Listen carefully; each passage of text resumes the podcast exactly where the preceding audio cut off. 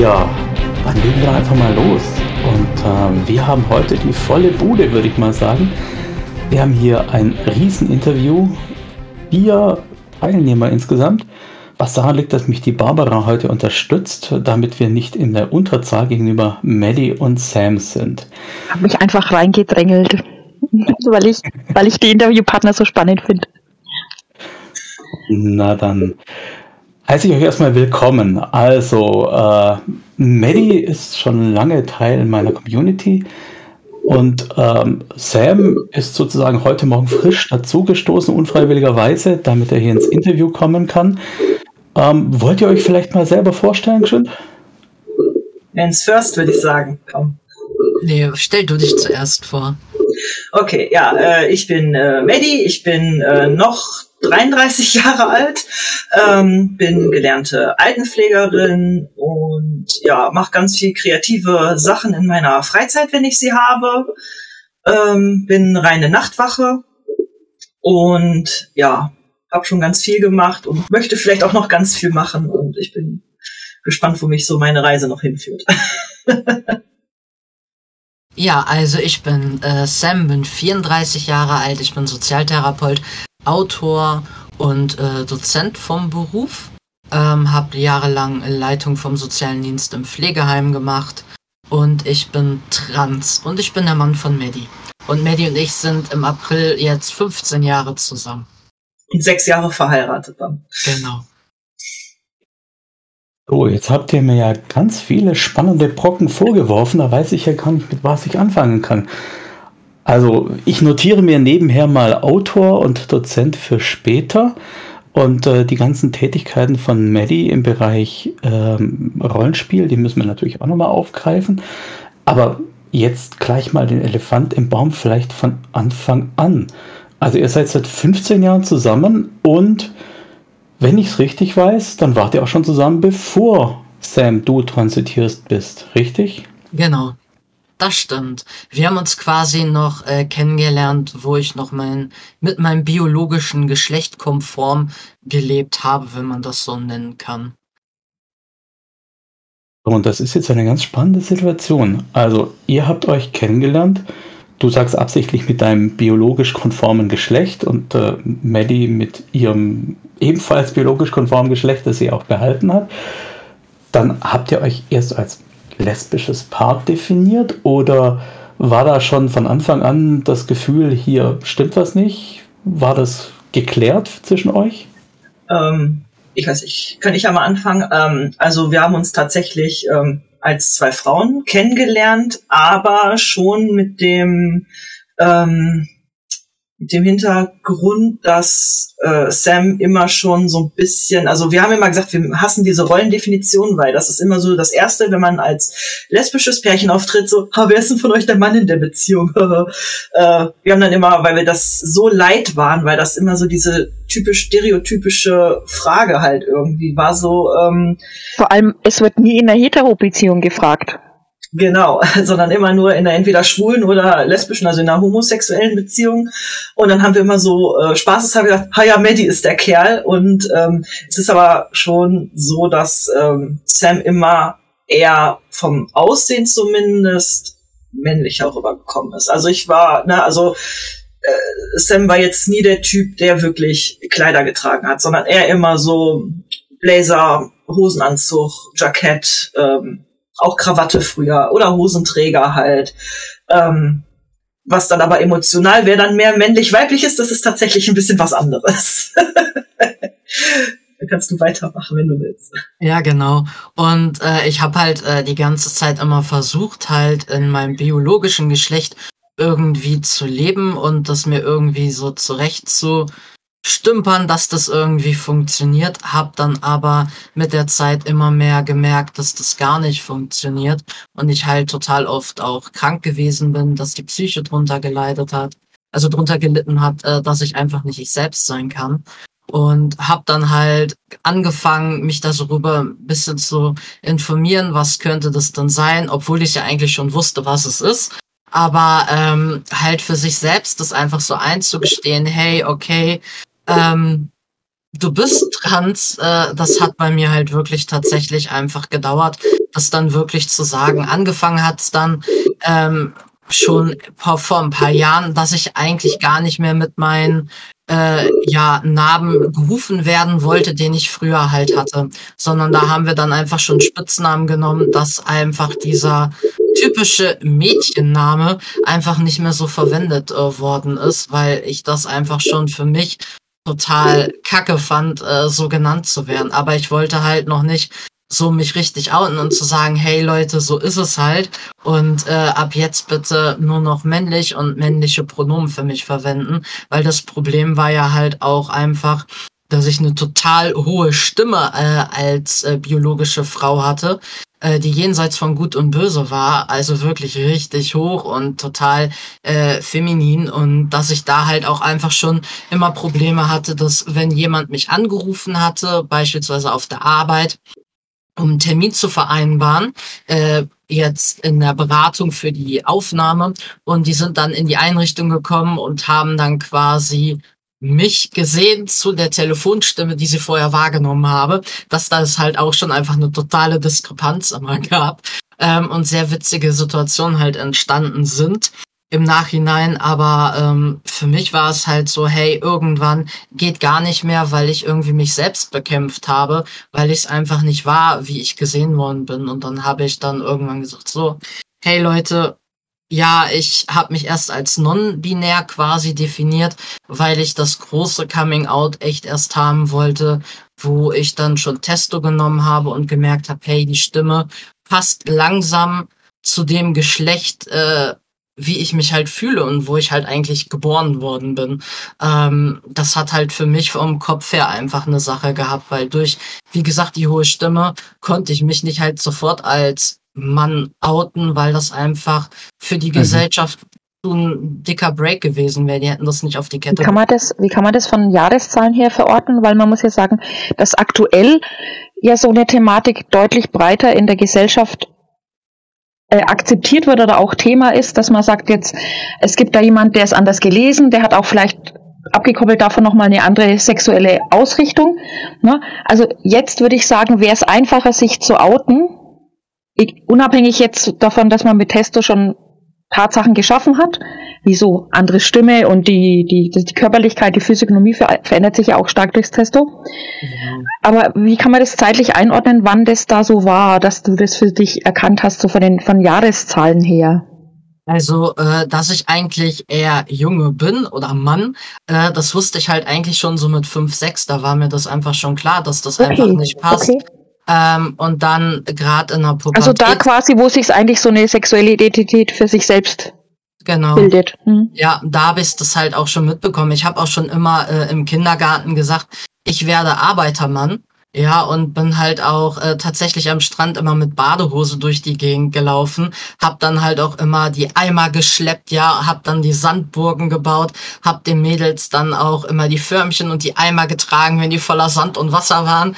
Also halt so schon äh, tatsächlich typisch, hab dann in der Pubertät ähm, halt das total abgelegt, nur noch weite Kleidung getragen, Haare raspelkurz, Wasserstoffblond, dann wirklich Baggy-Style, also wirklich von das Übelste mitgemacht überhaupt.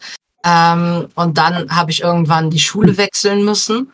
Und äh, da auf der Schule klar war, dass die mich ja gar nicht so kennen, wie ich bin, ähm, habe ich dann versucht, in diese Frauenrolle reinzugehen in der Ende der elften Klasse. Und das war halt total fatal, weil ich nur noch krank gewesen bin.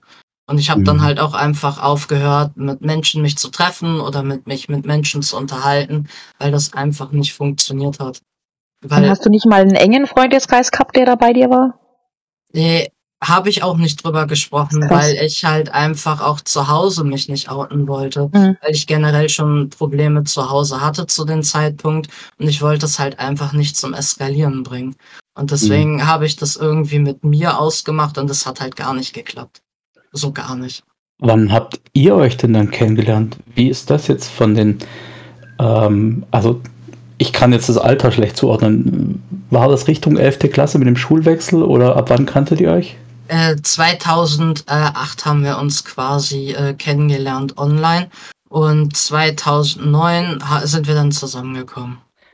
Ich meine jetzt in Bezug auf die Schulsituation. Ja, Maddie war noch Schülerin und ich war gerade im ersten Semester im Studium. Ich habe gerade mit meinem Studium angefangen. Also ich habe diese elfte Klasse, diese elfte Klasse hast du dann quasi, elfte, zwölfte Klasse hast du noch alleine durchkämpfen müssen. Und die 13, genau, das habe ich alles noch irgendwie alleine gemacht und habe dann für mich halt die Frauenrolle gelebt, obwohl es halt gar nicht gepasst hat.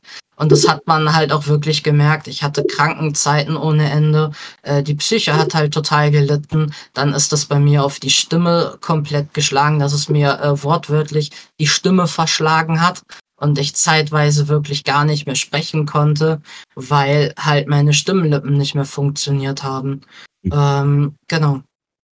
Ja, das sind krasse Sachen, was die Psychosomatik da hinlegt. Ja. Tatsächlich ähm, hat meine Frau auch einen Patienten gehabt, der seinen Job so psychosomatisch abgelehnt hat, dass er morgens aus dem Haus gegangen ist und auf dem Rasen gelähmt umgefallen ist.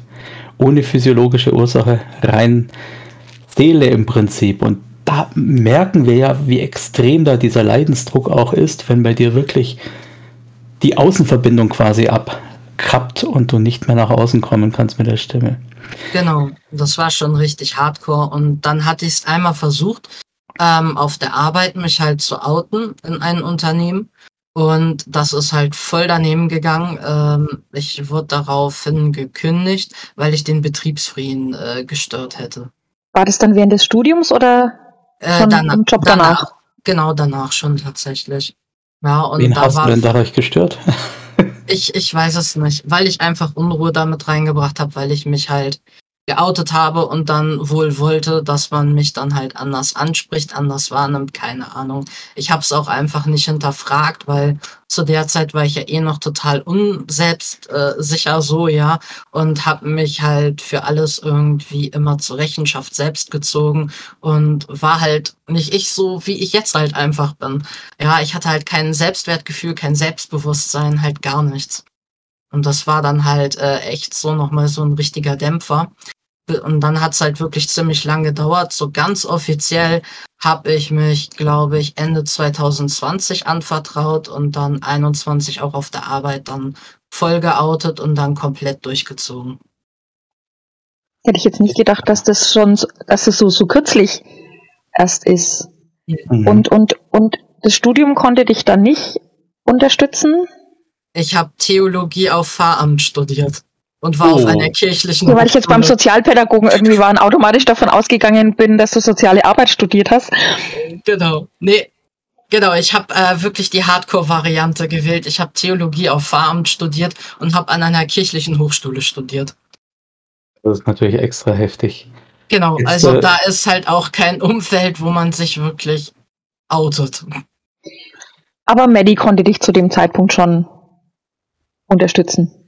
Genau, also äh, Maddie. Weil ihr wart ja auch schon verheiratet dann, als du dich im Job geoutet hast, richtig? Ja, genau. Ja. Also ja. wir haben 17 geheiratet und ja, das heißt drei Jahre, vier Jahre waren wir. Da war es dann praktisch so, wenn du von deiner Frau gesprochen hast, Sam, in der Arbeit, dass das klar war, dass ihr ein, ein äh, lesbisches verheiratetes Paar seid, sozusagen. Ich muss sagen, ähm, meine Arbeitsstelle, wo ich äh, zu der Zeit gearbeitet habe, ähm, die sind halt sehr queer also wirklich, äh, da sind ganz viele queere Menschen und für die war das von Anfang an schon klar, ähm, dass äh, ich eigentlich nicht in der weiblichen Rolle bin, ja, sondern wirklich für mich was anderes empfinde. Und die hatten eigentlich nur darauf gewartet, dass ich es endlich ausspreche. Äh, ja, und haben es dann halt auch wirklich äh, gefeiert, dass ich es dann irgendwann mal gemacht habe, weil das hat dann, wie haben sie es ausgerückt, für alle etwas äh, alles leichter gemacht. Mhm. Kann ich ja, vorstellen. genau. Und ähm, dann war es halt auch einfach okay. Auch die Bewohnenden äh, in der Einrichtung haben den ganzen Prozess ja auch mitbekommen. Und für die war das aber auch total klar. Ich hatte das angesprochen, hatte das einmal gesagt, um so mehr Testo gewirkt habe und die Stimme halt ein bisschen tiefer geworden ist, ich glaube, das hat sechs Monate, Monate gedauert. Dann haben wirklich alle Bewohnenden durchweg von mir als Mann gesprochen und für die war das total normal, dass Maddie und ich halt auch verheiratet sind. Ja, dass ich bin ihr Mann, sie ist meine Frau und alles ganz gechillt. Muss ich also da aber nochmal noch mal so einen kleinen Schritt zurückgehen. Maddie, hattest denn du schon Beziehungen vor Sam? Ähm, jein, also ich war schon mit äh, Männern früher zusammen, weil ich das für mich selber auch, also auch ich habe ja erst später, sag ich mal, äh, entdeckt, dass ich äh, eigentlich auf Frauen stehe. Ähm, und äh, hatte halt, ja, wie man halt so, ne, ich sag mal, mit 14, 15, 16 hat man so, ne, den ersten Freund und äh, das hat aber nie sehr lange gehalten, weil ich mich auch irgendwie immer sehr unwohl gefühlt habe, äh, dann in dieser äh, Rolle als äh, Frau mit einem Mann, ja, und dann hat mich eigentlich auch ein homosexueller Freund draufgebracht, so, vielleicht stehst du eher auf Frauen. Äh, und dann habe ich gedacht, so, ja, kann ich ja mal probieren, ne? so ist ja alles möglich heutzutage, ähm, weil ich das für mich am Anfang auch so überhaupt nicht äh, wahrhaben wollte, weil ich habe dann auch gedacht, oh Gott, ich, ne, bei, weiß nicht, also bei uns in der Familie war das halt irgendwie nicht so ein Thema, ähm, aber es wurde auch jetzt nicht direkt drüber aufgeklärt. So, ne? Und dann habe ich am Anfang gedacht, mhm. oh Gott, ich bin ja ganz anders, wenn ich jetzt vielleicht doch Frauen mag und alles. Äh, und ich hatte, ich hatte eigentlich mir was von einem anderen von einer anderen Frau mal erhofft und das hat dann aber nicht geklappt. Da wurde ich dann tierisch enttäuscht und deswegen ist Sam eigentlich meine erste große Liebe und bis jetzt auch die einzige große Liebe. Also es war, ja, also von Sam wissen wir jetzt dann schon, wie das Umfeld reagiert hat. Aber bei, bei dir ist es ja nochmal so ein bisschen anders. Du warst ja erstmal normal in Anführungszeichen und äh, die Eltern wahrscheinlich kommod mit allem. Und dann die Öffnung, ich stehe jetzt auf Frauen und dann die Öffnung, meine Frau wird jetzt ein Mann. Äh, wie, wie hat denn dein Umfeld reagiert? Ähm, also, äh, das war eigentlich eher so, also wo ich dann gesagt habe, ich bin mit einer Frau zusammen, das war irgendwie so überhaupt kein Thema. Also, ne, das war dann so, yay, cool, ne? Ähm, war jetzt nichts, nichts wirklich Dramatisches halt. Also gerade in meinem Umfeld, klar, äh, einige, mit den Leuten habe ich auch nichts mehr zu tun, die waren halt ein bisschen merkwürdig. Ähm, das hat sich dann aber auch ganz schnell erledigt mit dem Freundeskreis. Also ich habe quasi einen Freundeskreis verloren, habe aber gleichzeitig dann Leute dazu gewonnen. Ähm, und jetzt, wo sich Sam als Mann geoutet hat, ist es eigentlich ähm, auch eigentlich gar nicht so ein Problem gewesen, weil viele haben ja immer eh schon gemerkt, dass äh, Sam so ein bisschen vom Aussehen halt und äh, vom Verhalten vielleicht auch so ein bisschen der männlichere Part war und hat da ja auch nie wirklich einen Hehl draus gemacht und deswegen es war zwar am Anfang so, okay, also dass Sam wirklich diesen Schritt gegangen ist, jetzt auch mit Transition, weil man kann ja auch durchaus als lesbisches Paar in so einer Männer-Frauen-Rolle leben. Aber dass mhm. Sam wirklich für sich gesagt hat, ich möchte auch körperlich ein Mann sein und möchte alles, was dazugehört. Ähm, das war für einige so, ich sag mal, eher eine Umstellung, aber es ging eher so um den Namen, um, um die Pronomen, als um die Tatsache, dass sich Sam jetzt körperlich verändert. Weil ich meine, äh, Klar, es kommt jetzt halt Bartwuchs und alles so langsam, ähm, aber so die Frisur zum Beispiel, äh, und klar, das Gesicht verändert sich auch so ein bisschen, ne, wird ein bisschen mhm. kantiger und ist ein bisschen anders definiert. Ähm, ich sag mal so, die Frisur hatte Sam auch schon vor ein paar Jahren schon, so mehr oder weniger. Also ist jetzt nicht so, als hätte er sich jetzt von äh, jetzt auf gleich so, ich oute mich jetzt, ich muss mir jetzt ein Iro machen, sondern den Iro hat er schon gehabt, da wo wir uns, also nicht direkt, wo wir uns kennengelernt haben, äh, aber ich sag mal so kurz nach der Hochzeit schon. Also das war auch halt nie ein Problem. Also ähm, die, die Leute haben eher noch so ein Problem, ähm, aber auch nur ein gewisser Teil halt. Ähm, ich würde sagen, vielleicht ein bisschen die ältere Generation, äh, dass sie halt nochmal falsch gendern einfach, weil ne, mir wurde dann auch gesagt, oh, das tut uns voll leid, äh, aber Sam war halt für uns ne, jahrelang eine Frau und jetzt müssen wir eben alles umstellen, so, ne, weniger den Namen, weil ne, vor, vorheriger Name und jetziger Name ist jetzt nicht so krass unterschiedlich so von dem oder vom Spitznamen her, ähm, ist es jetzt nicht so dramatisch, aber eben immer er, sein, und das ist dann eher noch so. Aber so von der generellen Toleranz, Akzeptanz, äh, das ist irgendwie nie ein Problem. Wie war denn die Rollenspieler-Bubble da so unterwegs? Also von, von Sam wissen wir ja noch gar nicht, ob du überhaupt mit Rollenspiel was zu tun hast. Ich unterstelle jetzt einfach mal, dass du da zumindest kollateral was abbekommen hast, ja. Aber Opfer.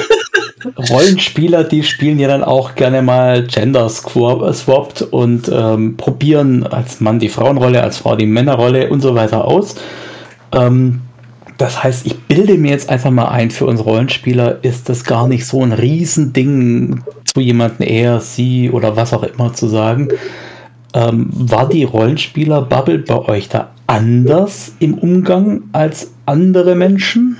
Also ich würde mal auch sagen, es hängt tatsächlich vom Alter der Personen halt ab. Also ähm, wir haben halt äh, gute Freunde. Ähm, da fällt, bei denen fällt es halt wirklich schwer. Also da fallen halt auch manchmal Kommentare, die verletzend sind, obwohl ich weiß, dass es halt nicht böse gemeint ist. Aber trotzdem sind es halt dann einfach Kommentare, wo man vielleicht nicht drüber nachdenkt, die dann auf mich verletzend äh, wirken. Ja, ähm, das finde ich dann halt immer ein bisschen schwierig, aber ich habe das Thema halt auch schon angesprochen und Maddie hat da halt auch das schon mal ähm, nochmal auf den Tisch gelegt. Ähm, ich schätze die beiden super, super äh, wirklich und ich habe sie total gern, aber es sind, glaube ich, einfach so von, oh mein Gott, wir hatten das noch nie und das ist halt schwierig, sich darauf einzulassen. Und beispielsweise die jüngere Generation, die halt in unserem Alter ist, da ist das überhaupt gar kein Thema. Ja, da war es so, ja, Sam eher okay, Ende. Und da war dann halt auch nie wieder irgendwie äh, falsch gegendert oder sonstiges, sondern eher so Interesse, so, hey, wie geht's dir denn? Wann steht die nächste OP an? Wie sind die Narben? Hast du noch Schmerzen? Wie ändert sich das halt äh, tatsächlich durchs Testo? Ist es wirklich so, dass du dann nicht mehr multitaskingfähig bist und solche Sachen halt, ja? Also so wirklich so äh, Klischees, die dann halt einfach angesprochen werden. Äh, was ich halt ziemlich witzig finde, weil ich da halt super offen äh, drüber rede. Aber halt von der anderen Seite halt diese ähm, ja Kommentare, die dann halt echt verletzend sind. Wie gesagt, ich glaube auch einfach, dass das einfach passiert, weil sich manche Menschen darüber keine Gedanken macht machen, ähm, ob das jetzt verletzend ist, weil sie halt das einfach nicht kennen. Das ist halt keine böse Absicht, aber trotzdem tut's dann halt einfach tierisch weh. Und ich weiß halt nicht, ob sich Sam noch so dran erinnern kann. Wir waren mal ganz zu Anfang in unserer, ähm, ich sag jetzt mal jüngeren Rollenspielrunde und äh, da hat Sam mitgespielt, ähm, also mal so ein Probeabenteuer Werwolf oder äh, ne, auch mal irgendwie Vampire und natürlich hat, hat er da einen Mann halt gespielt oder halt einen männlichen Charakter. Und das war auch irgendwie, ja, also das war wirklich auch gar kein Problem, selbst wo Sam da noch eine gelesene Frau halt war. Und ähm, weil eben gesagt wird, so, äh, also ne, unsere Spielleitung spielt eh immer alle Rollen natürlich, ne, Männlein, Weiblein, egal und ähm, auch ähm, andere SpielerInnen haben dann halt auch schon mal männliche Charaktere gespielt, einfach um es mal auszutesten, so und einfach mal die Sau rauszulassen, so ein bisschen halt. Ne? Also vielleicht dann auch zu sagen, spiele ich mal einen Mann, jetzt kann ich mir halt ein paar Sachen mehr erlauben. okay, also, ja. Mir macht's als Gegenüber immer das äh, am einfachsten, wenn jemand authentisch in dieser Rolle ist. Und wenn jetzt jemand halt quasi das andere Geschlecht spielt und es dann quasi nur so als Risszeichnung, als Comic gibt, dann kann ich das halt nicht ernst nehmen und dann habe ich auch wirklich das Problem. Und dann merkt man auch, wenn man quasi in der dritten Person über den Charakter redet, dass man dann den falsch gendert.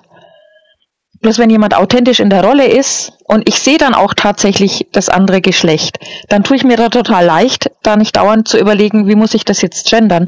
Ich denke, das ist im wirklichen Leben dann halt auch umso authentischer du bist, ja. umso einfacher hat es gegenüber und was es natürlich wirklich für mich, also ich habe auch im, im alten Job eine, eine Person in Transition sozusagen erlebt und dadurch, dass dieses Körperliche sich so stark verändert hat, habe ich irgendwann einfach gar nicht mehr die Frau gesehen. Und dann kam auch der weibliche Name und das weibliche Gendern gar nicht mehr.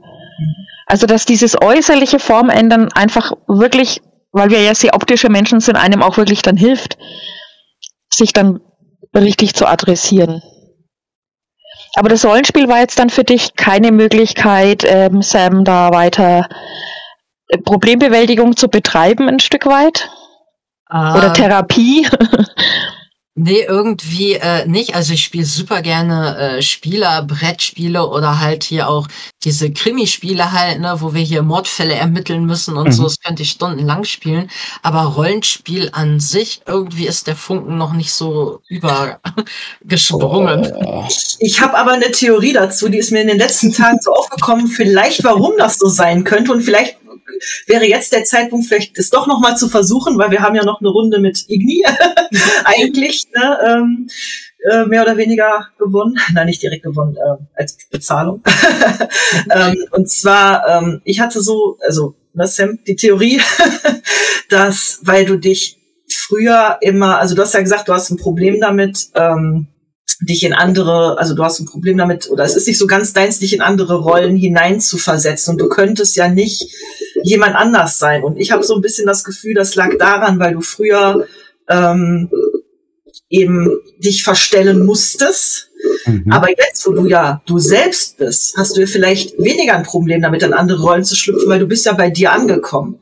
Also jetzt würde es dir vielleicht leichter fallen, in eine andere Rolle zu schlüpfen, weil du jetzt einfach sagen kannst, ja, ähm, weil du dich, weil du jetzt nicht mehr diesen psychischen Druck hast, dich zu verstellen, dass du dann sagst, boah, jetzt will ich aber auch nicht noch Rollenspiel spielen und noch in eine andere Rolle von Person XY schlüpfen, sondern vielleicht sagst du jetzt so, ich bin jetzt bei mir angekommen, ich bin jetzt, ich bin jetzt ich selbst und jetzt fällt es mir auch wieder leichter, andere Charaktere zu verkörpern in Form von einem Pen and Paper Rollenspiel. Also das war so also ich habe mir auch die Frage halt gestellt, so woran das liegen könnte, ne? Weil ne, du hast ja früher auch Theater gespielt, aber ich denke mal, es war so eine Doppelbelastung. Du musstest im Theater eine andere Rolle spielen, du musstest aber auch noch im sozialen Leben eine andere Rolle spielen, weil es dir von deinem Umfeld so vorgelebt wurde. Und vielleicht ist jetzt einfach für dich der Zeitpunkt zu sagen, ich probier's mal, weil ich habe einfach diesen Druck von außen nicht mehr. Ich muss mich halt nicht mehr, ich muss mich halt nicht mehr ständig verstellen, weil ich kann jetzt einfach ich sein. Das stimmt, ja. ja also das ist Wobei, so bei, sich ankommen, also ich warte ja immer noch drauf, dass das bei mir passiert. Ich glaube, das ist auch eher so ein lebenslanger Prozess. Aber man kommt sich natürlich immer näher. Ne, auch durchs Rollenspiel, indem man einfach mal sich anders ausprobiert, als man sich tatsächlich sieht. Jetzt hast du aber schon gesagt, ihr habt beide Theater gemacht, schon unabhängig voneinander. Und ähm, weil ich ja mir die auch schon so ein bisschen kenne und das noch reinkommt, ähm, macht ihr beide Live-Rollenspiel, macht ihr beide LARP? Weil das ist ja auch nochmal so ein Bindeglied zwischen dem Rollenspiel und dem Theater. Nur ich, tatsächlich. Also ich bin so ein bisschen, also Sam ist zwar so die Computerspiel-Brettspiel-Nerd-Fraktion, aber ich bin so die Lab- und Pen-and-Paper-Nerd-Fraktion und PC-Spiele halt.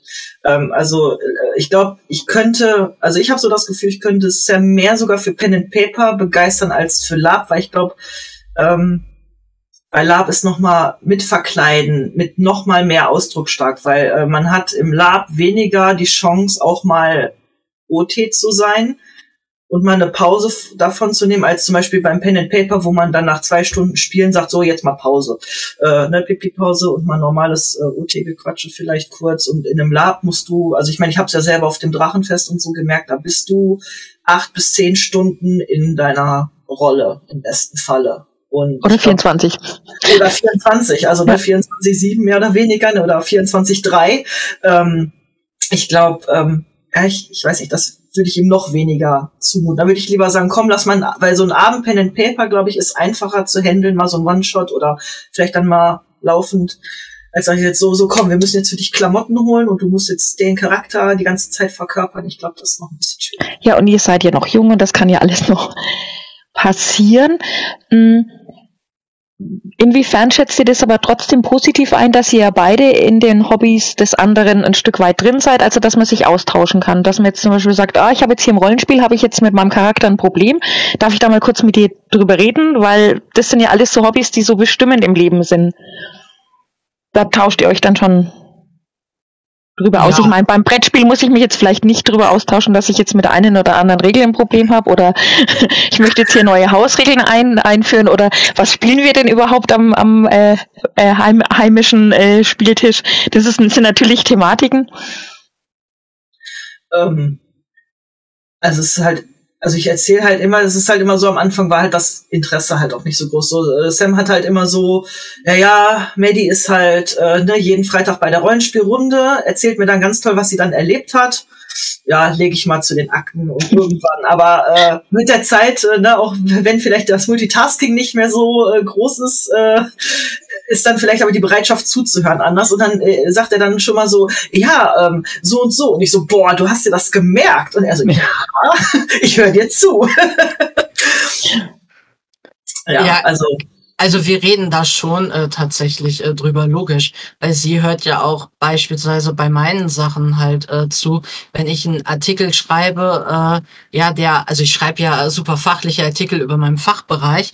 Und äh, das ist ja jetzt nicht, glaube ich, auch nicht so ein Ding, wo man immer auf Verständnis halt trifft, aber sie äh, kämpft sich da ja auch immer tapfer durch und liest und gibt da halt den ein oder Kommentar halt auch ab. Und natürlich höre ich ihr bei ihrer Hobbyfindung halt auch total äh, zu. Ja, auch wenn ich manche Dinge halt nicht vielleicht so mit Begeisterung verstehe wie Maddie. Aber das ist ja auch total normal, wenn ich über Theologie äh, quasi einen Höhenflug bekomme, ja, und in der Exegese vom Text beispielsweise früher gewesen bin. Da hat sie mich auch nur wie ein Auto angeguckt, aber hat auch so, war auch Feuer und Flamme und hat da gepusht und hat immer noch Fragen gestellt, dass es halt noch besser wird. Und ich finde, das gehört einfach zu einer guten Beziehung, glaube ich, auch einfach dazu, sich einfach auch äh, den Raum zu geben, dass jeder seine eigenen Sachen halt hat, weil man ist ein eigenständiger Mensch, aber dann trotzdem irgendwie den Dreh hinkriegt, das alles irgendwie unter einen Hut zu bekommen und einfach auch über Dinge zu sprechen, die vielleicht nicht ganz in die Interessen des anderen mit reinpassen, aber das ist, macht ja Beziehungen aus. Ja, und ich finde halt, Maddie und ich haben da halt auch nochmal so eine besondere Beziehung. Ich sag halt immer, Maddie ist meine Ehefrau, ja, ähm, Maddie war auch lange Zeit auch meine Arbeitskollegin, weil wir bis jetzt immer irgendwie zusammengearbeitet haben, tatsächlich. Aber sie ist halt auch meine beste Freundin und auf, drei, auf die drei Ebenen können wir auch tatsächlich wirklich kommunizieren. Wenn wir beispielsweise ein Eheproblem haben, das kann ich mit ihr dann als meine beste Freundin besser besprechen als als Ehepartner, weil ich halt einfach weiß, als beste Freundin reagiert sie auch auf Dinge einfach anders, als wenn ich ihr das als Ehepartner halt sagen würde. Ja, und am Anfang beispielsweise auch bei dem Transweg haben wir halt viel auf der freundschaftlichen Ebene halt einfach gemacht, bevor wir es dann halt wirklich mal auf die Eheebene ähm, beispielsweise bezogen haben. Ja, weil da sind natürlich dann auch nochmal andere Probleme, ein Ding, die in der Freundschaftsebene keine Rolle spielen. Ja, und ich glaube, so kann man es ähm, ganz gut machen. Sam, was magst du jetzt, wenn du dich bei jemandem anderen über Maddie auskotzen willst? Weil die Situation hat man ja auch, dass man mal mit einer anderen Person über einen Partner sprechen will. Da hast du dann jemanden. Oder kannst ja. du das dann abstrakt mit Maddie machen? Über, also mit Maddie als beste Freundin, dann über Maddie als Ehefrau. Weil das stelle ich mir schon schwierig für, vor, das dann quasi zu trennen. Äh, nee, also wenn mir mal wirklich was tierisch auf den Keks geht, klar, ich äh, spreche mit meiner kleinen Schwester, wir haben eine super äh, enge Beziehung. Ich habe Freunde, mit denen ich halt drüber sprechen kann. Aber äh, ich bin halt so ein Typ, ich quatsche das wirklich immer eigentlich mit der Person selbst halt einfach ab, weil ich da halt wirklich runterbreche und Dinge halt auf den Punkt bringen kann. Weil ich bin halt auch ein Typ, mit mir kannst du dich kaum streiten, weil ich halt echt immer relativ ruhig bin. Ja, und mich äh, kannst du halt nicht so bringen, dass ich mal so äh, mache, sondern ich sag dann so, okay, hey, ich gehe jetzt kurz mal mit den Hunden raus oder ich bin mal kurz an der Xbox und danach äh, reden wir halt einfach mal auf einer normalen Ebene weiter, dann passt das halt auch schon. Ähm, ich weiß, dass ich damit ganz viele Menschen in mein Umfeld zu Weißglut bringe, weil man sich halt mit mir nicht einfach mal so ankacken kann. Ähm, aber ich, ich kann das halt einfach nicht. Ne? Ich, ich mag es halt einfach nicht, wenn man laut wird oder wenn man halt äh, schreit oder halt in diesen Vorwurfsbereich äh, halt geht. Da, da bin ich raus. Liegt vielleicht auch an meinen Sozialtherapeuten. Ich habe keine Ahnung, dass ich es halt sofort irgendwie in meinem Kopf immer anders abspeichere und weiß, hey, nee, das ist ein Bereich, da geht's nicht. Ich glaube, das spielt halt alles mit rein.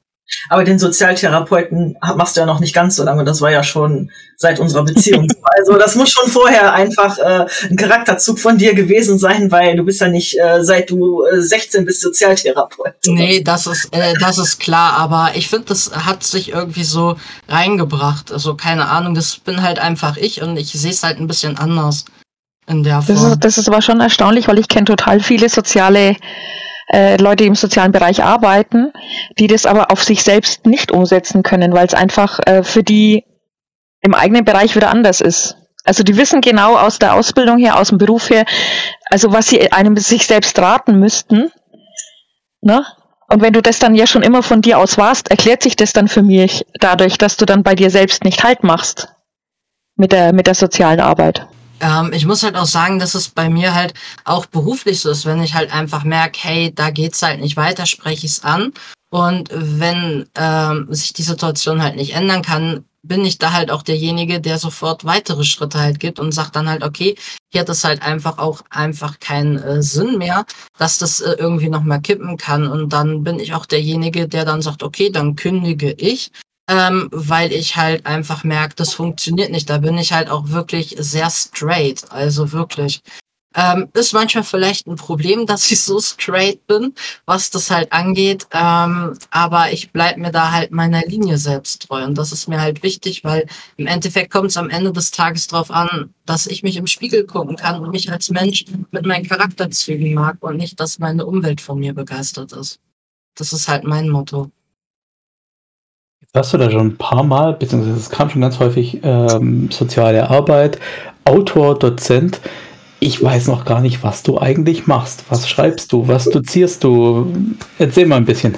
Ja, also ich bilde Betreuungskräfte und Pflegefachkräfte und äh, äh, halt generell Fachkräfte aus in dem Bereich LGBT EAQ, also das heißt Umgang, äh, wie können wir mit der Community innerhalb des Pflegeprozesses äh, in der Pflege halt umgehen, was ist wichtig? Beispielsweise, wenn ich Transmenschen versorge, wie setze ich eine Prothese an, wie reinige ich eine Prothese, Epithese, wie funktioniert das mit den Hormonen, ähm, wie spreche ich beispielsweise die Person an, vielleicht auch wenn sie übers TSG, also transsexuellen Gesetz, nicht die Person- und Namensstandsänderungen durchgemacht habe. Ich berate Unternehmen dabei, wie ähm, integriere ich LGBTIQ-Mitarbeitende in mein Unternehmen, wie äh, kann ich beispielsweise gendern oder eine genderneutrale Sprache äh, ins QM integrieren und dann halt äh, fachliche Sachen, welche Beschäftigungsangebote kann ich mit Bewohnern dann halt wirklich machen, ja. Beispielsweise äh, Therapieschnecken halt einsetzen, Hartschnecken oder halt Bucket Drums, äh, Kraftbalance-Training, Rollator-Trainings und sowas halt. Das sind halt so meine Bereiche, wo ich dann halt auch die Schulungen als Dozent halt mache oder äh, dann auch äh, Fachartikel drüber schreibe. Ist da jetzt so ein breiter, also ich sehe es halt leider nicht, weil äh, man lebt ja immer in seiner eigenen kleinen Box drin. Ist da so der Riesenmarkt, dass du sagen kannst, ich bin Autor in diesem Segment, da schreibe ich so im Jahr vier, fünf Artikel oder sowas? Ja, definitiv. Also ähm, ich habe einen Verlag, von dem ich halt sehr oft angefragt werde. Und letztes Jahr habe ich, glaube ich, insgesamt für die ganzen Verlage, die dazugehören, ich glaube, sechs Artikel, ne? Sechs oder sieben Artikel geschrieben. Ja plus äh, drei oder vier Webinare schon auch noch ähm, zu den Bereichen halt gegeben. Weil Pflege ist halt einfach ein Riesenbereich ähm, und sozialer Dienst halt mit dazu. Und da ist es halt wichtig, auch einfach mal von diesem Mensch ärgere dich nicht, fachliche Sachen halt drüber hinaus äh, zu kommen und dann auch wirklich fachlich mal in die Materie halt wirklich einzusteigen. Wow. Macht ihr beide dann auch äh, so Sensitivity Reading für ich jetzt eher weniger. Also ich korrigiere seine Artikel. Ähm, ja, machst du äh, Sensitivity Reading, dass du QMs verbesserst? Genau, also das ist ja quasi als Berater so äh, meine Rolle, dass ich mir das QM halt angucke, dass ich mir das Leitbild halt mit anschaue und dann ähm, tatsächlich auch Verbesserungsvorschläge, Ideen halt mit reinbringe, ähm, wichtig ist davor, dass die Mitarbeiter natürlich erstmal eine Grundschulung bekommen, damit sie überhaupt verstehen, wieso, weshalb, warum ich überhaupt da bin, ja, und ähm, was ich halt erreichen möchte. Es fängt halt einfach im QM schon mit dem Leitbild an, ja, wie definiere ich beispielsweise die Bewohnenden, die bei mir sind oder diejenigen, die von mir betreut werden im ambulanten Bereich. Nach welchem Leitbild gehe ich? Ähm, wie spreche ich im QM Mitarbeitende und äh, betreute Personen dann einfach an? Welchen Fokus lege ich halt einfach? Ähm, wie bin ich das äh, Thema LGBTIQ wirklich mit ein? Das sind ja alles Fragestellungen, die ähm, total wichtig sind. Klar gibt's auch die Gegenbewegung, die dann sagt, oh Gott, warum muss man queer heutzutage überall mit äh, rein äh, bringen, das ist doch kackegal, äh, weil das einfach nirgendwo hingehört. Aber das ist ja auch gerade einfach die Einstellung, warum die Themen untergehen. Ja, äh, im Pflegeheim lebt einfach die, und das ist jetzt wirklich nicht böse gemeint, aber die weiße, cis-heteronormative Gesellschaft ähm, wo queere SeniorInnen oder queere Mitarbeitende einfach nicht den Platz haben, weil die Lebenswelten andere sind. Ja, ja aber äh, das wird sich ja sukzessive ändern, dass du mehr Bewohnende hast, die diesen Hintergrund haben. Genau, und deswegen muss man ja jetzt auch schon einfach was tun, damit diese Bewohner auch einfach die Chance haben, ganz normal leben zu können. Und das ist im Moment einfach noch nicht so. Es gibt viele Versuche und ähm, es wird halt immer offen deklariert, aber wenn man dann wirklich in die Tiefe schaut, sind dann halt einfach Angebote, die wirklich einfach äh, auf die Normgesellschaft passen, ja. Männliche Angebote, weibliche Angebote, dass man das halt wirklich noch so durchdeklariert, ja, oder. Und wenn äh, jetzt, wenn jetzt der männliche Bewohner kommt und sagt, ich möchte aber trotzdem häkeln oder stricken, dann ist das quasi schon schwierig. Genau, weil dann äh, kommen wir auch dann wieder in die Sache, ja, dann müssen wir ja für die Prüfkommission, für den MD beispielsweise oder für die WTG-Behörde, Heimaufsicht, ähm, dann äh, biografisch das äh, hinterlegen, dass der Bewohner vielleicht schon immer diese Interesse gehabt hat. Ähm, vor allem einfach, also für die Links-Rechts-Verknüpfung wäre es ja halt total gut, für die Motorik, für die Feinmotorik. Genau. Ne? Und das hat ja dann kein, das macht ja keinen Unterschied, ob das jetzt ein Mann oder eine Frau macht. Genau, aber wir müssen biografisch das tatsächlich auf den Punkt bringen. Warum, warum muss man denn argumentieren, dass ein Mann biografisch gesehen auch häkeln darf? Das muss mir jetzt mal jemand erklären. Weil es nicht äh, nach den äh, Stereotypen passt. Pflege passiert immer noch sehr stereotypbezogen. Das ist leider einfach so. Und das äh, ändert sich äh, auch sehr schleppend, wenn ich das mal so sagen darf. Und wenn du in die Prüfsituation kommst, musst du halt immer angeben, warum macht dieser Bewohner dieses Angebot? Welchen biografischen Bezug hat es dann halt einfach? Ähm, ich gehe aber mittlerweile hin und sage halt einfach, die Biografie, was früher gewesen ist, spielt im Heimalltag ja eine Rolle, aber was die Angebote, die Angebotsgestaltung geht, spielt das, finde ich, überhaupt gar keine Rolle mehr. Ja, weil es gibt so viele Bewohnenden, die mit 80 komplett andere Hobbys haben als mit 30, was auch total normal ist. Ja, weil das kennen wir alle aus unserem Alltag. Unsere Hobbys haben sich ja auch mit der Zeit verändert. Und wir haben ein Ding vielleicht auch mal Spaß, wo wir früher gesagt haben, boah, wie langweilig, habe ich keinen Bock drauf. Ja, und das muss man halt einfach im alten Bereich, im Seniorenbereich halt auch einfach sehen, dass es da zu einer kompletten äh, anderen Entwicklung kommt. Ich hatte halt auch im Pflegeheim äh, Bewohner, der super gern an dem Wellness-Angebot teilgenommen hat und hat mit 97 angefangen, sich die Fingernägel schwarz lackieren zu lassen, weil er es geil fand. Ja, ähm, das kann ich biografisch nicht fassen, weil er es früher nie gemacht hat. Aber er hat Spaß daran. Ja, dann macht er es dann doch bitte. Dann kriegt er halt seine schwarzen Fingernägel, kriegt die Handmassage und wenn er will, kriegt der Glitzer auf den Daumen. Super geil, bin ich dabei. Findet, findet eigentlich Rollenspiel äh, statt im Angebot? Also das, das wollen wir ja, das wollen wir ja später alle, ne? Also, ne? Also der, der Celtic Circle, mein Verein, und äh, ich weiß nicht, wie es bei mich ist. Wir streben ja schon alle an, dass wir später zusammen alle in einer Einrichtung sind. damit wir dann zusammen Rollenspiel machen können. Und ähm, ja, wir brauchen, also es muss auf jeden Fall noch Buffdies geben, die uns dann unsere Charakterbögen vorlesen.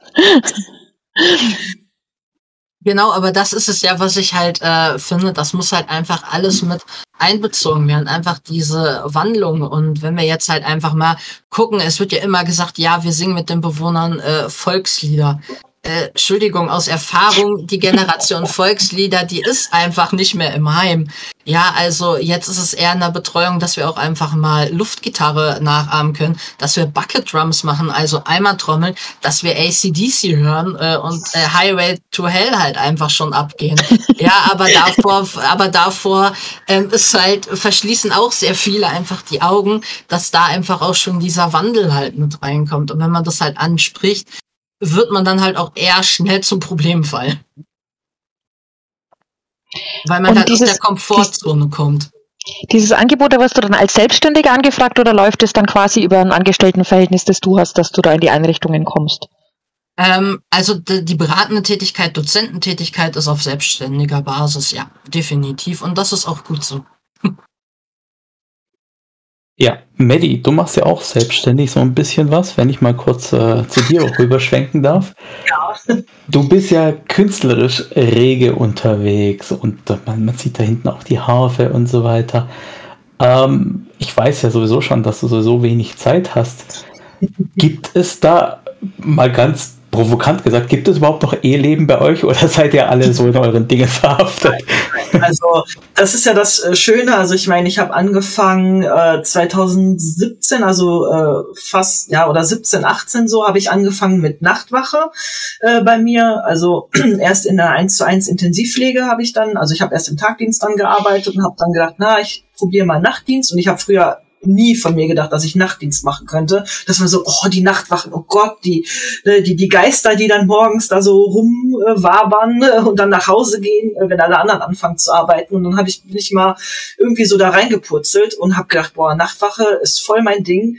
Und ich sag mal, ein großer Vorteil des Nachtwachen-Daseins ist, dass man ja ähm, ein bisschen mehr Freizeit hat. Also ich arbeite ja meistens mehr Stunden als der Tagdienst. Also wo der Tagdienst so siebenhalb oder acht Stunden arbeitet, aber arbeite ich zehn bis Maximum halt zwölf auch mal.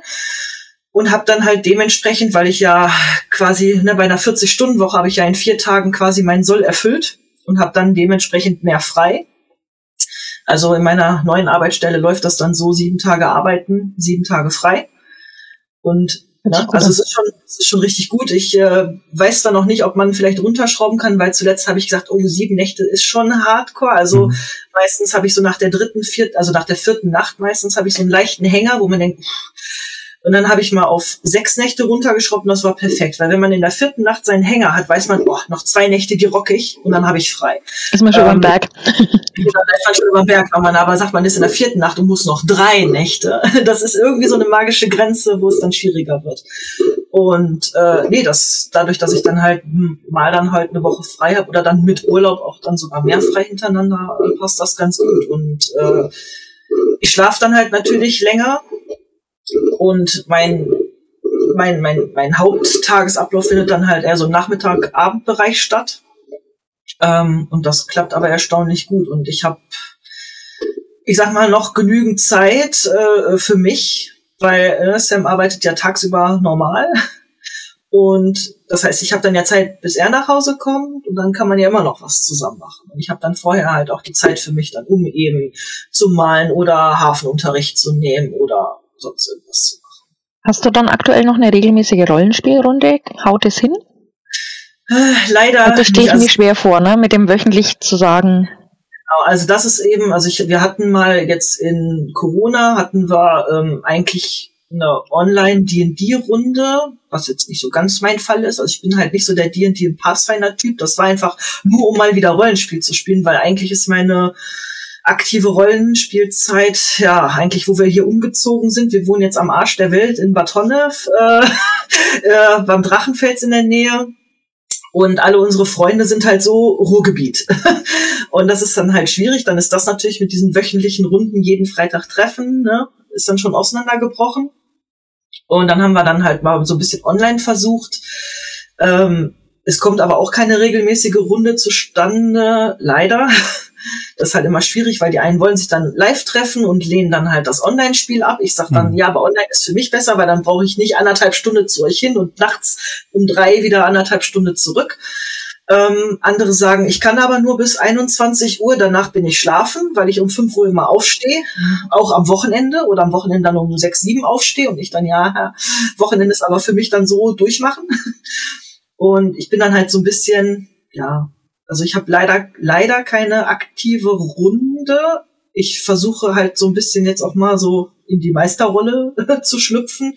Hab jetzt aber dann eben, weil ich selber total noobig bin im Meistern, ähm, habe ich dann äh, eine gute Freundin in Münster, ähm, die, äh, wo ich dann halt äh, schon sag, ja, äh, ne, du bist Noob-Spieler, ich bin Noob-Meister, lass uns zusammen.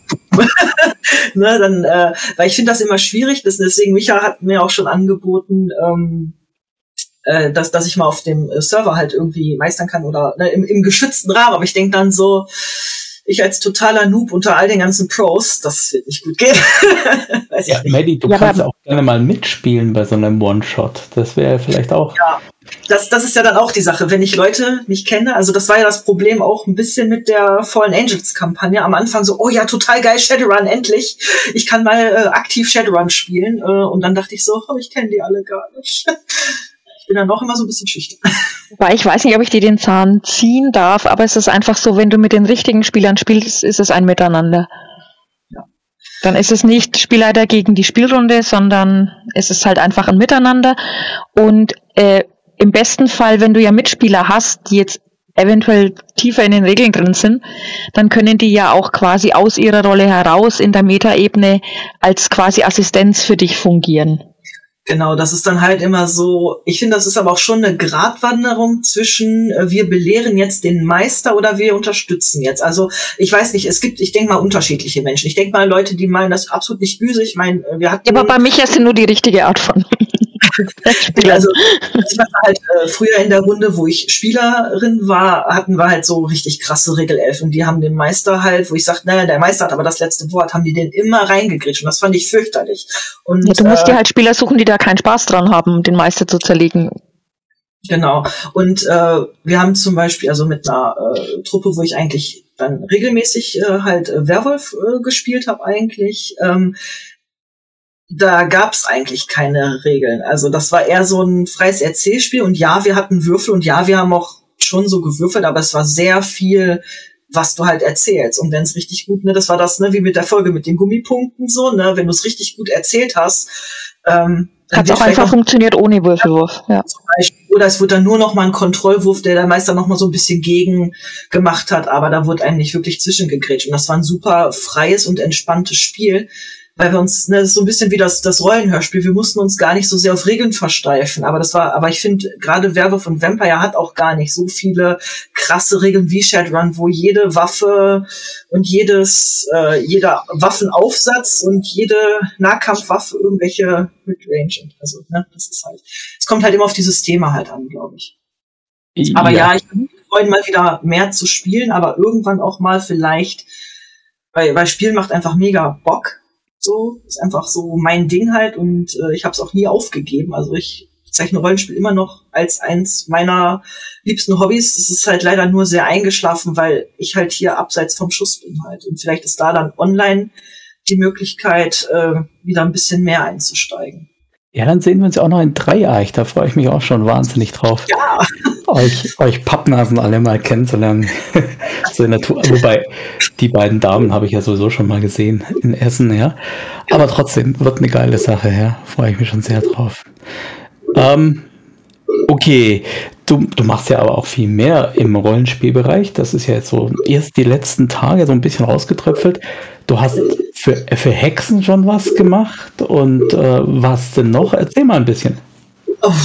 Also was, was heißt was denn noch? Also äh, ja, ich äh, habe äh, für dich ne, oder für euch äh, habe ich äh, die Charaktere halt äh, gezeichnet ähm, und äh, geschrieben äh, habe ich ja tatsächlich. Ich habe äh, Texte in Mare Monstrum halt in dem äh, Band halt verfasst, in dem Quellenband, was dann halt rauskam. Das war ja irgendwie das dritte oder vierte Kickstarter-Projekt von Hexen.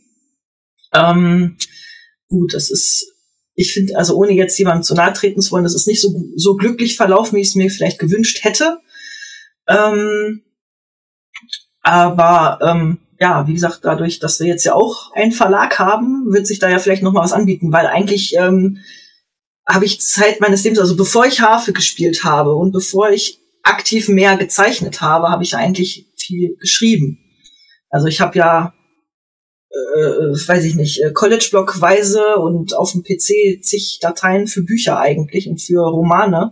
Und eigentlich hat man mich weniger als die Zeichnende, sondern als die Schreibende irgendwie so wahrgenommen, weil egal wo ich war, habe ich irgendwas geschrieben, hab dann auch mal so wirre Sachen wie äh, irgendwelche Allround-Abenteuer quasi, die man dann auf also für mich selber halt. Also ich wollte halt immer mal so eine Art Abenteuer-Almanach verfassen, wo man halt Grundkonzepte von ähm, Abenteuern hat und dann schreiben dabei, für welches, für welches Rollenspiel ist das geeignet. Also äh, dieses Abenteuer ist zum Beispiel für Cthulhu geeignet oder für Vampire. Das geht dann eher so ein bisschen in die Horrorrichtung. Oder das ist ein sehr techniklastiges Abenteuer. Das wäre dann was für äh, Cyberpunk oder für Shadowrun oder das war immer so mein Traum sowas war immer so ein bisschen mein Traum, so ein Allround. Äh, ich habe es dann immer so Alantias äh, kleine Abenteuer-Almanach genannt oder Meister-Almanach. Aber es ist halt. Kann man doch was draus machen, oder? Da ja, müssen wir mal ein bisschen weiterarbeiten. Ja, aber eigentlich habe ich immer gedacht, äh, so mein Traumjob wäre halt Autorin, aber naja, ist halt irgendwie nicht so geworden. Also ich wollte ganz Das viel immer noch. machen. Kann ja noch. Ich bin ja noch Das. Leben geht manchmal. Wege, ja? Ich fand's Und witzig, also wann hat Mary Shelley geschrieben? Mit 50, oder? später auf jeden Fall. Ich fand's halt immer witzig, dass äh, Sam halt immer zu mir sagte, ähm, witzig, obwohl du schon seit deiner Kindheit schreibst, habe ich eher Dinge veröffentlicht als du. das ist immer so Pieks. aber jetzt nicht böse gemeint. Aber äh, ne, ich meine, ich habe auch immer gesagt, ja, schön, aber ich kann keine Fachartikel schreiben. Ich kann dafür Romane schreiben. So vielleicht. komm, du hast aber auch schon den ersten Fachartikel mit mir zusammengeschrieben. Das hast du Ja. gemacht. Ja, okay, was habe ich geschrieben? F- 5% Anteil habe ich vielleicht daran. Aber, aber trotzdem hast du mitgeschrieben. Ja, ein bisschen. Also- ähm, Glaubt mir, das Leben geht seltsame Pfade. Wäre das Ding nicht gewesen, wäre ich jetzt zum Beispiel Lehrer. Und äh, euer Leben ist das beste Beispiel dafür, dass das Leben manchmal seltsame Pfade geht. Also, Leute, äh, da ist noch viel möglich, da ist noch viel drin. Was ich auch eine ganz spannende Sache finde, ist, dass äh, Maddie so fiktional narrativ unterwegs ist und Sam so fachlich, äh, inhaltlich äh, sauber recherchiert. Äh, merkt ihr das im Alltag? Gibt es also Situationen, dass, äh, keine Ahnung, du sagst, Schatz, jetzt spinn dich mal aus oder du sagst, ey, sei doch mal ein bisschen kreativ, mach dich mal locker oder so? Ja, ich glaube, das haben wir schon so ein bisschen, weil ich bin immer sehr viel halt in so Fantasiewelten unterwegs, äh, sei es jetzt mal zeichnerisch, dass ich halt ne, Fantasy-Sachen zeichne ähm, oder halt eben schreibe halt, ne, sei es jetzt also ne, halt eben Fantasy-Romane, Urban-Fantasy-Romane. Äh, ich habe Konzepte für so eine Art Cyberpunk-Roman schon und Kurzgeschichte. Also immer wenn ich denn so denke, ha, Pegasus, vielleicht brauchen die ja doch noch irgendwann mal so einen freiberuflichen Autor, vielleicht wird's ja was mit so einer Kurzgeschichte. Äh, und Sam ist dann immer so der, ja, der, der, der, der Brainer halt irgendwie so. Also er, ist halt, er hat halt auch nicht so die kreativeren Hobbys. Ich sage immer so, oh, mach doch mal das was Kreatives zur Entspannung. Na, Also ich meine, er macht, er macht Holzarbeiten und Speckstein, aber ich sag mal, das machst du viel zu selten. Leb dich doch mal richtig aus. Und wahrscheinlich würde mir dann sagen, äh, ein bisschen mehr Ernsthaftigkeit wird dir auch ganz gut tun oder so. Oder ne, komm mal aus deiner Traumwelt in die Realität, obwohl ich immer sage, ich bin äh, Realist, aber halt sehr pessimistischer Realist. Aber ich finde, es passt bei uns einfach. Ich finde, das Ja. ist einfach eine super coole Mischung. Eigentlich ja, weil wir uns Ja. schon, also er holt mich dann auf den Boden der Tatsachen. Ich sage ihm immer, er soll äh, kreativer sich entfalten und ja. Wo wir, jetzt eh schon so, wo wir jetzt eh schon so bei, bei Klischees sind, so von wegen Frau kreativ, Mann äh, eher äh, kognitiv unterwegs. Und äh, du hast ja auch vorher gesagt, Multitasking ist ja dann irgendwie mit Testosteron davon gegangen oder sowas. Was für Klischees erfüllt ihr denn sonst noch so? Beim Autofahren, beim Einkaufen, bei Ikea oder wie auch immer? Äh, Oh. ja, ja Wer also trägt die Einkaufstaschen? unterschiedlich. Sehr unterschiedlich. Das ist ja Total das, was ich, unterschiedlich. das ist ja schon das, was ich immer äh, gesagt habe, ne, als lesbisches Paar, ne, wer ist denn der Mann und wer die Frau, wo ich dann immer sage, ja, ich bin wirklich voll der Actionfilm und äh, weiß ich nicht, ich liebe auch so blöde Sachen wie äh, Police Academy, ich habe Bullet Train gefeiert und Sam sitzt neben mir im Kino und schläft. Aber heult bei jedem Disney-Film. so. Und Also- Sam, guckst du dann die Hollywood äh, Komödien, Liebesgeschichten? Ja, Schatz, Also- gib es zu. Also, äh, Liebe, du. also Liebesgeschichten auf jeden Fall. Komödien bin ich jetzt nicht so der Typ. Ich guck schon gerne auch Action- und Horrorfilme. Horror ist nicht so ganz Maddys Ding. Aber wir finden da immer so einen coolen Kompromiss, also auch bei Kino. Ähm, ja, komm, aber bei Bullet Train entschuldige ich mich jetzt gerade. Da bin ich gerade aus dem Krankenhaus gekommen. Da äh, hatte ich gerade meine OP gehabt und da war das erste Mal, ich glaube, ein oder zwei Tage nach dem Krankenhaus, wo wir dann ins Kino gegangen sind und ich war einfach fertig mit der Bereifung. Das, ist- das ist auch so typisch Frau, ne? Solche Sachen dann wieder nach 3000 Jahren aus dem Hut zu ziehen und sagen, damals, Damals! bist du im Kino eingeschlafen. genau. Ähm, genau. Ja, aber ähm, so finde ich äh, Klischees ja doch, ich glaube, so zwischendurch Klischees auf jeden Fall. So Berganfahren mit einem Auto.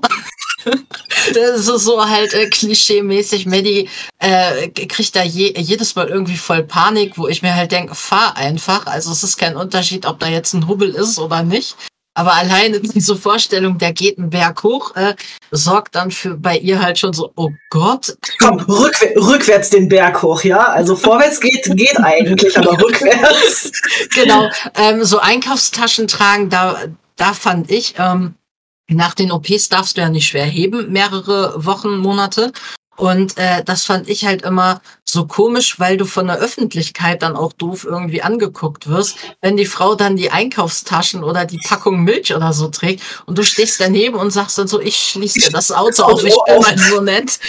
Ja, ähm, weil beispielsweise nach der Entfernung der Brust darfst du ja gar nichts heben äh, über acht Wochen lang, weil sonst kann es halt einfach passieren, dass die Narben aufreißen mhm. und Co. Und da musst du dich halt auch wirklich dran äh, halten, weil du kriegst die Arme ja auch nicht weit weiter hoch als so. äh, man muss sich halt vorstellen, hier wird ja einmal komplett alles weggeschnitten. Das heißt, man ist ja so wie Frankenstein, so der halbe Körper ist einmal auf.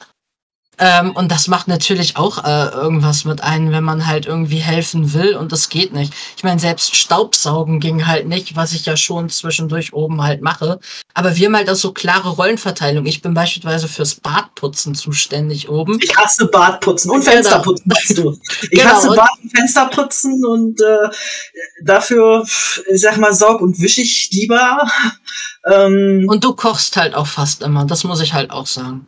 Ja, ich liebe halt, aber es ist auch nicht so, ich muss es halt nicht so. Also ich meine, Sam kann auch super gut kochen, aber ich liebe halt kochen. Für mich ist Kochen halt auch Entspannung und Zubereiten Entspannung. Also das ist jetzt gar nicht so, dass ich sage, oh, ich muss wieder meinen Mann bekochen. Nee, ich mache es wirklich gerne. Also das ist auch was anderes. Und äh, wenn ich und, und, wenn er so sein Lieblingsgericht kochen will oder mal was anderes, dann sagt doch, nee, ich koche. Ähm, genau, aber so, wenn was kaputt ist, reparieren bin ich schon. Ja, er schon so ein bisschen, habe ich immer früher gesagt, äh, du bist, bist mein Hausmannfrau, wo es halt eben, also vor der Transition habe ich das immer gesagt, weil ne, Glühbirne eindrehen und mit Elektrik rumfummeln oder sonst irgendwas äh, schrauben mit dem Hammer, äh, ja, da bin ich wahrscheinlich äh, nicht so zu gebrauchen. Äh, genau, aber wenn irgendwie was zu pinseln ist, malen oder so, das äh, super gern Maddie. Also da bin ich dann halt raus. Ich bin halt echt so das Grobe. das Grobe oder so Terrarium bauen oder so bin ich voll dabei. Terrarium anpinseln, das durfte Maddie dann eigentlich machen. Also dann habt ihr auch als Haustiere nicht nur Katzen, sondern auch Amphibien, Schnecken. Schnecken. Ja, Schnecken. Achat? Genau. Achatschnecken. Ja. Genau. Achatschnecken, eine Katze und zwei Hunde. Genau. So, jetzt muss ich mal noch mal so ein bisschen zurück den Bogen zu Shadowrun schlagen, weil offiziell sind wir ein Shadowrun-Podcast. Und äh, auch wenn es in den Interviews oft so ein bisschen verloren geht, möchte ich mal kurz was fragen. Und zwar, bei Shadowrun gibt es ja inzwischen die Möglichkeit, im Prinzip in dem Geschlecht so zack, zack hin und her zu wechseln für 500 Nuyen oder sowas und zwei Stunden Operation oder so. Ähm, dann gibt es ja auch noch, oh, ich werde den Namen jetzt bestimmt falsch sagen, die Nartaki die im Kompendium sind und die sogar das Geschlecht ändern können, einmal in der Woche, wie es ihnen gerade gefällt. Ähm, dazu noch diese futuristische Gesellschaft, wo das alles nicht mehr ganz so streng gesehen werden würde. Ist das jetzt für, für Sam, dich jetzt vor allem, so eine Sache, wo du denkst, sehe ich kritisch, weil dann ist es bedeutungslos, dann war mein Kampf, mein Leiden umsonst. Oder ist das was, wo du sagen würdest, würde ich begrüßen, dass man da kurz mal schnipp, schnipp.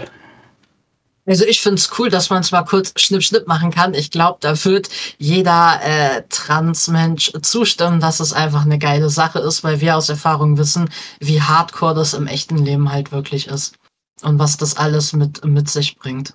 Deswegen richtig geil, dass es so, äh, dass es das gibt und dass man es machen kann, definitiv. Ja, wäre da nicht die Angst, dass dann jeder mal so eben kurz ein bisschen probiert, so wie vielleicht bei Alfred Carbon, dass ich mir einfach einen neuen Sleeve hole, der dann das andere Geschlecht hat, um das mal zu testen. Wäre das nicht zu unverbindlich für dich? Bin ich gar nicht. Ich finde das äh, würde vielleicht bei den einen oder anderen vielleicht auch auf mehr Verständnis halt äh, dann äh, stoßen, beziehungsweise das Verständnis halt auch einfach größer machen, damit man das einfach mal selbst erfahren kann, wie es in gewissen Rollen halt ist. Oder wie es halt beispielsweise auch ist, sich für irgendetwas zu entscheiden, welche Konsequenz das halt beispielsweise für den Moment mit sich bringt. Weil bei Trans ist es ja, du entscheidest dich und du lebst mit diesen Konsequenzen, die die äh, Hormonbehandlung beispielsweise mit sich bringt, egal in welcher Richtung. Ja, oder wenn du die OPs gemacht hast. Und ich finde in der Low-Variante äh, das einfach mal vielleicht ähm, da mitzuerleben, finde ich eigentlich tatsächlich sehr förderlich, weil vielleicht manche Problemlagen oder alles, was das halt da mit sich bringt, vielleicht dann mehr auf Verständnis äh, stößt, weil es einfach mehr einfach mal erleben können, wie Teile halt daraus sind wenn man sich ähm, auf etwas äh, festgesetzt hat und das dann durchzieht, welche Konsequenzen das hat, ähm, wie das Umfeld halt auch äh, damit umgeht. Ne? Ich meine, wenn du von jetzt auf gleich, du spielst immer äh, männlichen Charakter und von jetzt auf gleich bin ich in einer Frauenrolle. Ich glaube, das stößt halt auch einfach dann in der Runde erstmal, okay, komisch, weil ich diese Rolle ja dann auch anders bespiele, als ich beispielsweise die männliche Rolle gespielt habe. Ja, das mhm. heißt, ähm, dann, oder auch wenn ich genau das Gleiche mache, passt es auf einmal nicht mehr ins Schema rein. Ja, und ich glaube, da wird dann halt auch bei manchen so, okay, krass, da müssen wir einfach mal wach werden und da wirklich mal genau hingucken, was hat das eigentlich für Auswirkungen. Und daher finde ich es mega cool, wenn man die Chance hat, das einfach mal zu testen und das wirklich auch so machen zu können. Ich glaube, das öffnet die Gesellschaft ein Stück weit. Ja, spannender Gedanke. Ja. Ich kam jetzt von der Überlegung irgendwie so ein bisschen daher, dass äh, ja viele Leute so diesen, diesen Schutzschild vor sich tragen. Du weißt ja gar nicht, wie es ist, in meinen Schuhen zu laufen. Und dass du das jetzt so ganz anders siehst, finde ich sehr, sehr spannend, ja. Also so klar denke ich halt so manchmal bei den OPs oder was halt so in der Gesellschaft halt gesagt wird, ne, dass man das so leichtfertig die Entscheidung halt trifft. Ähm, ich denke, kein Transmensch, auch wenn er vielleicht den Schritt irgendwann bereut, gibt es ja auch, die dann wieder zurück ähm, quasi den Weg gehen. Ich glaube, keiner wird das leichtfertig für sich treffen, sondern das ist ja eine Entscheidung, die jahrelang braucht, bis sie es gefestigt ist. Und wenn du den Weg gehst, ja, klar kann Maddie das vielleicht nicht so verstehen, weil sie nicht in meiner Haut steckt. Aber es liegt ja auch immer an mir, das verständlich zu machen. Ja, das heißt, es liegt an mir, über Gefühle äh, zu sprechen. Es liegt an mir, das andere Menschen zu verdeutlichen, was das einfach bedeutet oder halt auch zu zeigen, hey, hier tut's weh, das tut weh, wenn nicht falsch gegendert wird, das regt mich auf oder die OP ist nicht ohne, wenn du von jetzt auf gleich einfach so dastehst, klar, ne? Aber ich finde halt immer, das kommt auch immer auf die Person an, das anderen auch irgendwie versuchen zu verdeutlichen mit den Mitteln, die andere Menschen verstehen. Ja, ich kann ja nicht davon ausgehen, dass mein Gegenüber versteht, was bei mir gerade abläuft. Das geht auch gar nicht, weil ich es zum Teil ja selbst nicht verstehe, wenn ich in der Pubertät bin, was da gerade abgeht. Ja, ähm, und ich glaube, da, da, das muss man halt auch einfach immer in Rückblick haben. Klar kann ich in die Rolle gehen und sagen, hey, du verstehst mich nicht, du wirst das nie verstehen, weil du nicht in meiner Haut steckst. Aber ich wünsche es auch eigentlich gar keinen in meiner Haut zu stecken, weil ich einfach finde, hey, wenn ich auf Verständnis stoße und auf Menschen, die versuchen, das nachzuvollziehen und ähm, Fragen stehen und den Weg begleiten, finde ich, hilft es doch einfach viel, viel mehr. Und ich finde es einfach offener, darüber dann auch sprechen zu können. Das ist doch einfach das, was sich, glaube ich, jeder wünscht. Ähm, einfach die äh, Verständnis für die Situation zu haben, auch wenn ich manche Dinge vielleicht nicht nachvollziehen kann. Ja, ähm, ich glaube, das müssen wir halt immer so ein bisschen unterscheiden. Und das, was du gesagt hast, ich glaube, das würde einfach dafür sorgen, dass Verständnis da ist, weil man es selbst einfach mal in einer abgeschwächten Version einfach mal ausprobieren kann und auch gucken kann, wie ist die Reaktion bei meinen Freunden, bei meinen MitspielerInnen, ähm, wenn ich einfach mal die Rollenklischees auffliegen lasse oder halt einfach äh, mich mit einem weiblichen Charakter so, so verhalte, wie es mein männlicher Charakter halt auch machen würde. Ja, weil mhm. da alleine denkt man halt schon, oh mein Gott, das passt überhaupt nicht. Und gerade das ist es ja, was in der Gesellschaft ja auch ist. Ne? Da steht ein Mann vor dir, der noch total weiblich aussieht oder halt irgendwie zweieinhalb Kilo Vorbau noch hat, ist aber männlich. Ja, da hat man genau das Gleiche so. Okay, krass, äh, passt nicht. Und desher mhm. finde ich es eine coole Sache. Würdest du jetzt, wenn du die, also wenn wir jetzt, wir haben Zeitreise, ja, wenn du jetzt zurückdrehen könntest und du sagst, du hast ja mit fünf, sechs schon so äh, die Idee gehabt oder das Gefühl gehabt, wie dein eigentliches Geschlecht ist, also jetzt ab, abgespalten. Hättest du gerne die oder hättest du die Möglichkeit genutzt, wenn du sie gehabt hättest in der Pubertät, da schon zu steuern? Definitiv. Also ich hätte ich damals den Mut gehabt und hätte auch so Bescheid gewusst oder hätte halt auch die Hilfe. Ja, aktuell gehabt. müsstest du ja die Eltern auf deiner Seite haben genau. um das überhaupt hinzukriegen, ne? Genau, äh, wäre das halt so die Voraussetzung gewesen, dass halt mehr Aufklärung zu dem Zeitpunkt schon gewesen wäre, denke ich auch schon, dass meine Eltern mitgezogen hätten, definitiv. Und ich denke halt auch, dass sie halt dann die Befürworter gewesen wären, auch zu sagen, hey, du bekommst Hormonblocker, dass es gar nicht so weit ausarten kann, dass ich zweieinhalb Kilo Hättest du dir die ganzen OPs genau. sparen können, ne? Ja. Ja, genau. Also da hätte ich mir, glaube ich, schon eigenes, einiges sparen können, halt auch einfach diese Krankzeit in der Pubertät halt einfach. Weil, ne, ich, so Abi-Zeiten und so. Hm. Ja, genau, ne? Ich meine, der Körper verändert sich in das Geschlecht, was du nicht bist. Ja, und du bekommst auf einmal Busen, du bekommst, äh, du bekommst deine Tage und du denkst dir halt einfach, Alter, ich bin Kerl, das haut nicht hin. Also das, ah, weg damit. Das passt einfach nicht, ne? Aber ich muss dazu sagen, eigentlich bin ich ganz froh, dass es das nicht gegeben hat.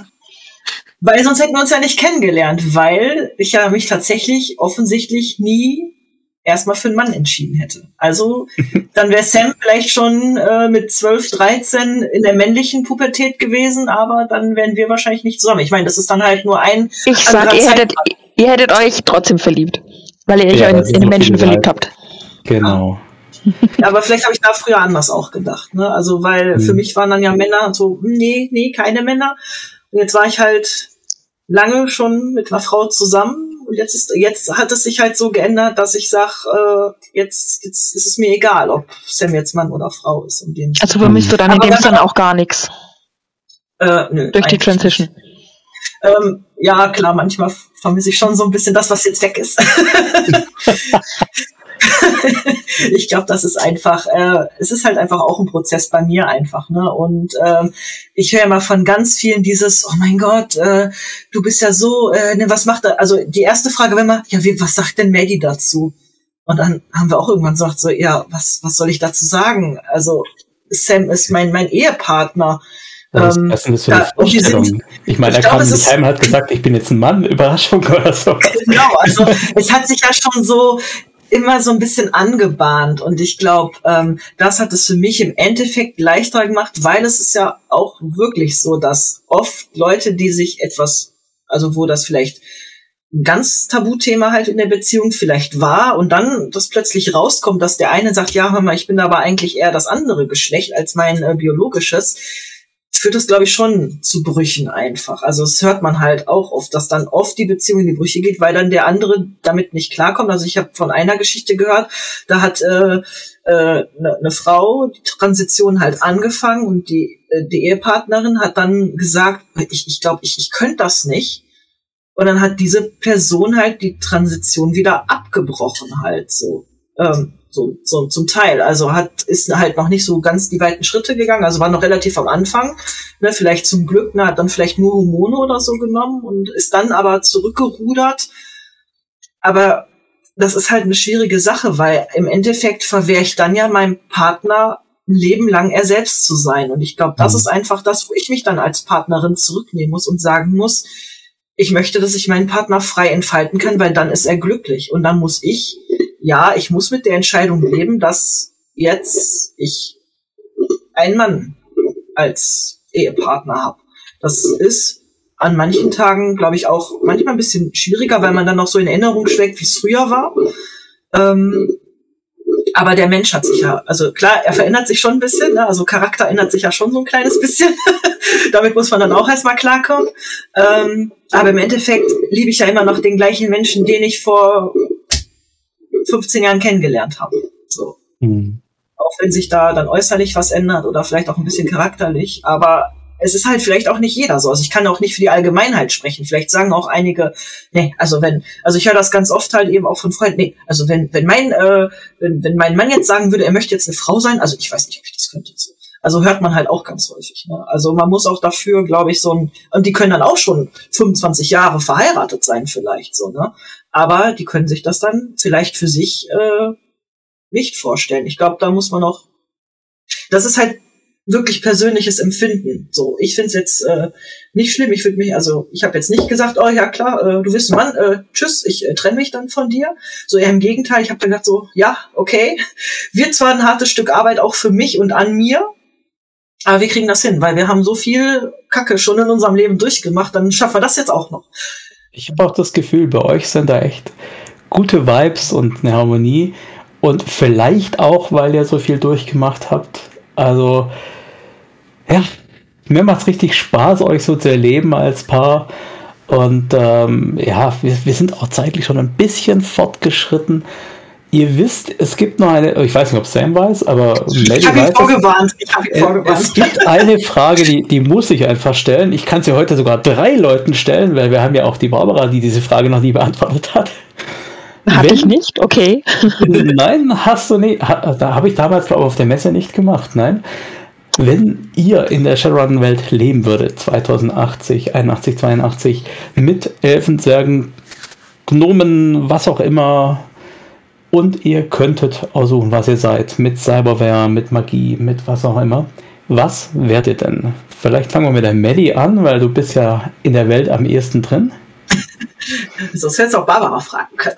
Nein, also äh, ja, ich glaube, ähm, ich, obwohl ich ja im realen Leben ja vielleicht nur bedingt damit zu tun habe, ähm, würde ich tatsächlich eher so die technische Seite wählen. Ähm, also ich wollte schon immer mal auch, ich weiß, die werden verfolgt, verpönt, was auch immer, aber ich äh, wäre so, vielleicht super gerne mal so ein Technomancer, weil das halt so ein bisschen das Bindeglied zwischen Magie und Technik ist. Mhm. Ähm, ja, und äh, ich, also ich glaube, äh, charakterlich, äh, da wäre ich ganz äh, profan. Also äh, aufgrund meiner Körpergröße und Statur wäre ich, glaube ich, ein Zwerg.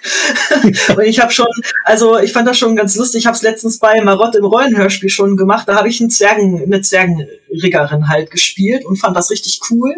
Ähm, also ich glaube, ich wäre wirklich eher so, äh, weil es bei mir im wahren Leben halt anders ist, wäre ich dann eher so auf der technikaffinen Seite dann. Vielleicht, weil ich mir das auch so gerne mal wünschen würde, noch ein bisschen mehr mit Technik ne, klarzukommen. Ich meine, ich bin schon gut in Computern, so, also mehr als manche andere, aber ich bin halt eben kein ITler. Und äh, mhm. ja, das wäre vielleicht für mich die Chance. Und gerade so Matrix, das ist für mich immer so oh, geil. Also ne, nicht nur den Film Matrix, sondern auch wenn es um die um die Shadowrun Matrix geht, denke ich immer so, das muss so geil sein. Ich möchte auch mal in der Matrix, weil ich halt eben so von Tron und so, also so die ganzen mhm, mhm. cyberpunkigeren Filme, ne, deswegen habe ich ja deine Cyberpunk-Folge so gefeiert. Ähm, wo du über Philipp K. Dick und alles. Also ich fand die Folge ja eh gut äh, mit den ganzen Aufzählungen. Ich fand es auch gar nicht schlimm, weil ich denke mir jedes Mal, verdammt, ich komme gar nicht mit mitschreiben und ich jetzt sitze ich muss mir die Folge nochmal anhören und mir alles rausschreiben, was du genannt hast, um mich da mal einzulesen. Weil ich meine, äh, hier sind drei Stapel Shadowrun-Bücher, die ich mir geholt habe und ich verschlinge einfach alles, was mit Matrix zu tun hat. Also ich wäre wahrscheinlich ein Zwerg und äh, oder Zwergin und wäre dann wahrscheinlich entweder Rigger oder Decker oder vielleicht sogar Technomancer. Sehr cool. Sehr cool. Wer möchte weitermachen? Also ich hätte jetzt gedacht, Sam passt gut hinterher. Ich mache okay. das Schlusslicht. Ähm, also ich würde, glaube ich, auch so einen absoluten IT-Nerd äh, tatsächlich äh, sein, der aber irgendwie das Gute will und wirklich da voll äh, reinbrecht und aktiv auch reingeht. Äh, wirklich so das absolute Gegenteil, was sonst so angesagt ist. Ähm, und sonst glaube ich tatsächlich Mensch, weil ich einfach mal nicht irgendwie gelabelt werden möchte. Mm, verstehe ich Wirklich gut. Versteh ich gut. Mensch ja. mit besonderen Fähigkeiten, aber ohne Label aufgedrückt zu bekommen. Also der Whitehead Action Decker Robin Hood, ja, sehr ja, gut. Ja, genau. Wir werden ein super Team, Schatz.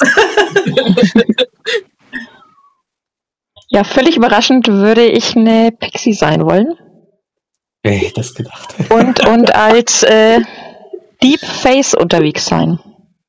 Hm, ja, das, also das fähigkeitsbezogen, ähm, mit Emotionen so ein bisschen arbeiten und natürlich äh, das um irgendeinen großen Konzern zu unterwandern.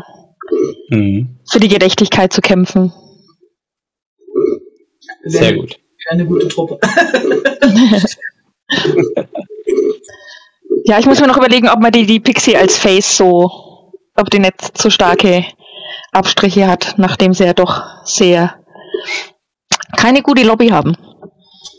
Oh, das stimmt ja so jetzt nicht. Nee, äh, die, die sind ja noch relativ konform, ja. Ähm, seltsamerweise hat mich noch keiner gefragt, was ich denn spiele. Ja, aber ich habe dich doch interviewt, warum habe ich dich nicht gefragt? Dann mach doch du gleich mal. Ja, aber ich würde perfekt ins Bild passen, weil tatsächlich würde ich wahrscheinlich den äh, feuerwaffenbasierten Tactician machen. So dieses ganze Sprengstoff und äh, taktische Kontrolle und äh, Anführerrolle, das passiert mir so, so ständig, dass ich irgendwie der Anführer werde.